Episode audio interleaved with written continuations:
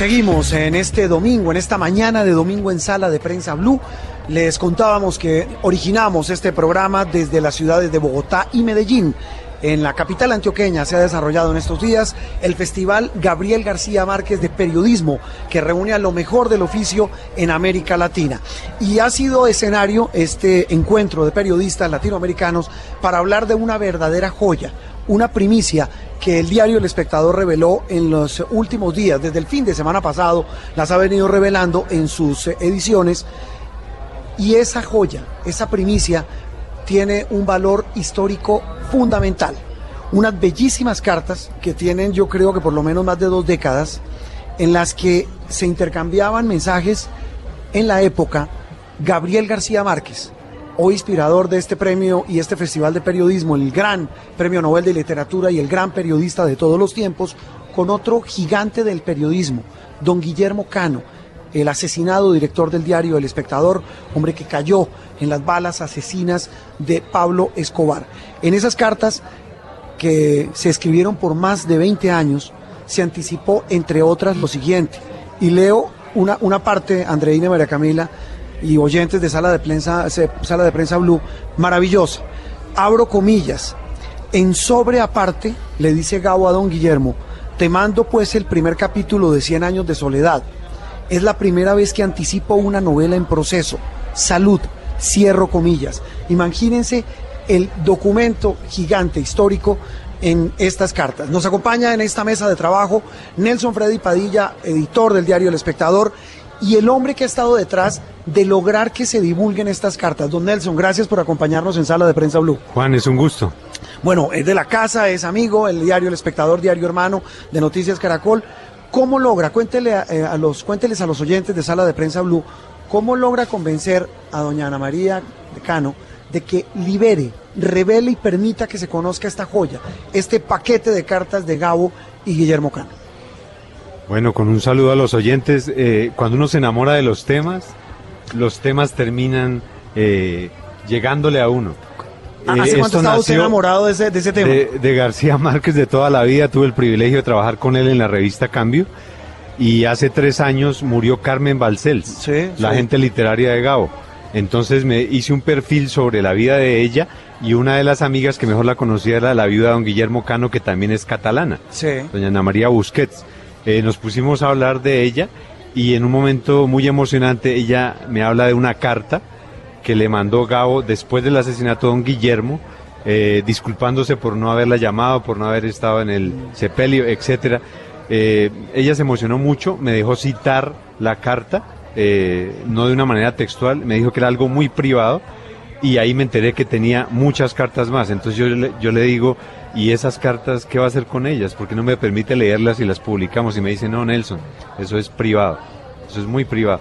Entonces Ella no el tema quería. quedó así. Ella no quería No quería que fueran públicas. El tema quedó así hace tres años y apareció un angelito que es la nieta de don Guillermo Cano y doña Ana María, que trabaja con nosotros en El Espectador, que se llama María José Medellín Cano. Sí. Entonces le digo, María José, tu abuela tiene un tesoro, tienes que ayudarme Ah, a que lo destape. Entonces le dije, en tus almuerzos de domingo, cuando te la encuentres, le vas a ir endulzando el oído. Échele Pasó- la cuñita a la abuela. Pasó un año y al año María José llegó al espectador con las fotocopias de las cartas y me dice, mi abuela te manda esto solo para que los leas, las leas y las disfrutes. Ah, pero, pero Nelson, entonces, eh, eh, doña Ana María dice, le mando las cartas, pero solamente para que las lea, para que se saboree, pero no para publicarlas. ¿Cuándo la convencen de que las publique? Eh, el proceso empieza más o menos hace un año, Sí. cuando Fernando, que fue director del espectador, eh, la convence de venderlas a la Universidad de Texas, al archivo de Sí. Austin, donde está todo el, el legado de García Márquez que Mercedes Barcha les vendió a ellos. Así. y ahí entonces dice ella, publíquelas. Sí, eh, la publicación ah, fue hace un mes, Sí. más o menos, cuando Fernando ya concretó el negocio y yo ya tenía claro cuáles eran los cinco temas que iba a hacer, ¿Cuántas, ¿De cuántas cartas estamos hablando? de más o menos 50, ¿De qué años? eh, de 1955 a 1978. ¿Cómo es la historia de la carta en la que Gabo le cuenta a don Guillermo Cano que le va a mandar el primer capítulo, perdóname que lo diga así, de una novela que está escribiendo cuyo título era Cien años de soledad? Eso ocurre en abril de 1966. Eh, Gabo ya le había adelantado cosas a don Guillermo sobre la gran novela que estaba haciendo y eh, le anuncia que terminó, él lo define como el gran mamotreto de mil páginas de la historia de una familia de apellido Buendía que vive en un pueblo perdido del Caribe hasta que un ventarrón lo desaparece. Eso le explica en la carta. Y entonces le dice, eh, querido Guillermo, es la primera vez que adelanto un capítulo de una novela.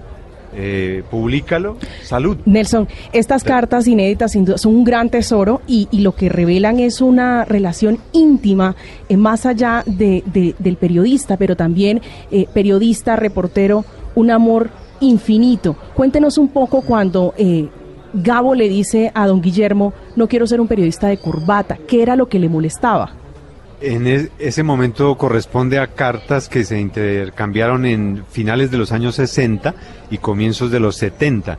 Eh, una vez se publica Cien años de soledad en 1967, Gabo se vuelve un personaje universal. Y eso significa que se convirtió en objetivo de todos los políticos de Colombia. Todos querían nombrarlo de ministro, de asesor, de, consejero, de embajador. Y entonces él llega un momento en que se cansa del tema y durante el gobierno eh, de Carlos Llera Restrepo, el canciller Alfonso López Miquelsen le ofrece el consulado en Barcelona. Y entonces Gabo dice, no más, eh, llama, eh, llama, le escribe a don Guillermo diciéndole que por favor le publique un manifiesto en el cual rechaza el consulado y rechaza cualquier cargo político porque él no quiere ser un escritor de corbata. Eso significa que eh, nunca iba a aceptar un cargo público porque él creía que perdía de inmediato la independencia como escritor. Nelson Freddy, además de este, de este Gabo, pues que no quería ser eh, un, periodista de corbata, ¿qué otro Gabo se encontró usted que tal vez no había hallado en escritos anterior, anteriores del Nobel? Que le haya descubierto. Un, Gabo tierno, un Gabo amiguero, de eh, compinchero, tomatrago también, eh, un Gabo desventurado en los años 50, pero dichoso en los 60 y enloquecido en los 70 cuando le llegó la fama mundial.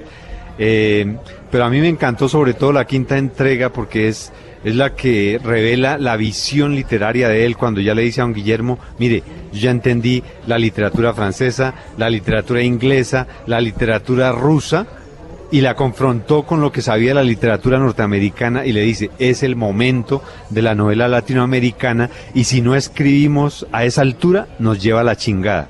Él capitaliza eso y se convierte en la leyenda que es. Nelson, pero hemos hablado de eh, lo que desde París le envía Gabo a, a don Guillermo, pero ¿qué le responde don Guillermo cuando le envía semejante primicia mundial como es ese primer capítulo de esta novela?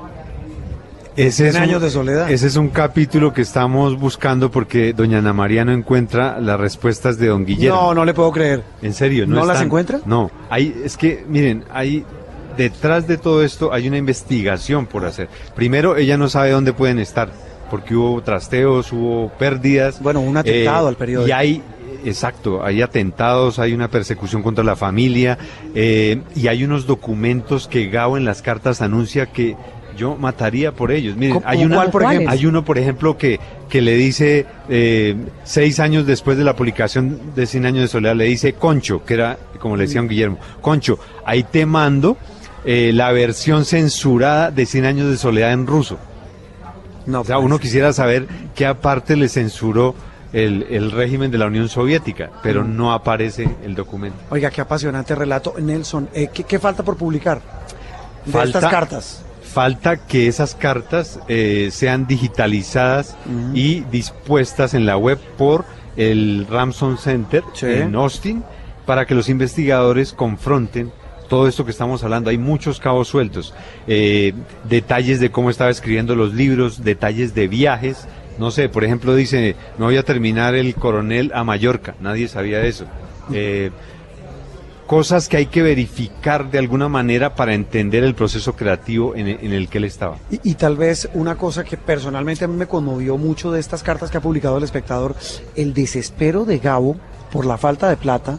Sí. Vivía en la inopia. estaba varado. Pero absoluta. Estaba varado. Absoluta. Eh, eh, por Dios. Y, y, esta semana nos divertimos mucho con eso porque eh, eh, a veces es la realidad del periodismo, ¿no? Pero encarnada en él y hay un momento en que está a punto de irse a trabajar al tiempo. Ah, que dice mi, mi dignidad se me está a punto de... Sí, voy de a dejar por eh, debajo de la mesa eso que llamamos dignidad y voy a llamar al doctor Santos, porque no tiene Amenazando con a qué Guillermo, comer. claro. Menos mal que aparece un trabajo más cabos sueltos, aparece eh, un- una crónica semanal a Perú. Na- ¿Dónde están? Nadie sabe. Dos Venezuela. crónicas semanales a Venezuela. ¿Dónde están? Nadie sabe. Y algo que me encanta porque mi familia tiene que ver con eso. Hacía comentarios hípicos de las carreras de caballos de. Francia para Venezuela. No, era, eh, es decir, eh, ese inagotable y maravilloso talento de periodista, de narrador y de escritor que tenía Gabo, tasado eh, con base en sus necesidades básicas, mínimas, como era conseguir plata para comer, para vivir, para estar en Europa. Exactamente. Y un viaje no solo a nuestra profesión, al periodismo, al porqué del periodismo, sino al porqué de la literatura y al porqué de la política, eh, a por qué a Gabo siempre le interesó el poder eh, como una forma de narrar, no como una forma de No compartirlo, aprovecharse. exacto. Pues Nelson Freddy, eh, relato apasionante y una primicia de verdad, además no solamente por la primicia, el golpe periodístico, la gran chiva, sino por la manera como la trabajaron, como usted que ha estado detrás de ese proyecto la, la emitieron, la presentaron y créame que de verdad es un orgullo que ustedes trabajen eh, con nosotros en el diario El Espectador y en Noticias Caracol y Blue Radio. Gracias Juan. Hoy domingo, Sí. cuando este programa está al aire, Sí. eh, pueden ir a buscar El Espectador y contaremos otra revelación eh, que tiene que ver con unos originales que compró la biblioteca Luis Ángel Arango de la época de García Márquez previa al espectador, estoy hablando 1948-1952, que nadie conocía. El espectador tuvo la primicia de entrar a la sala de documentos raros de la biblioteca donde los están curando y salvando y hoy les contamos la historia de qué contienen, de qué cuentos inéditos y qué relatos contienen. Tarea, eh, María Camila Andreina, salir a comprar el diario El Espectador hoy domingo para, para deleitarse con este tesoro, como son las cartas de Gabo Nelson Freddy. Gracias. A ustedes. Muy bien, Nelson Freddy Padilla del diario El Espectador en Sala de Prensa Blue.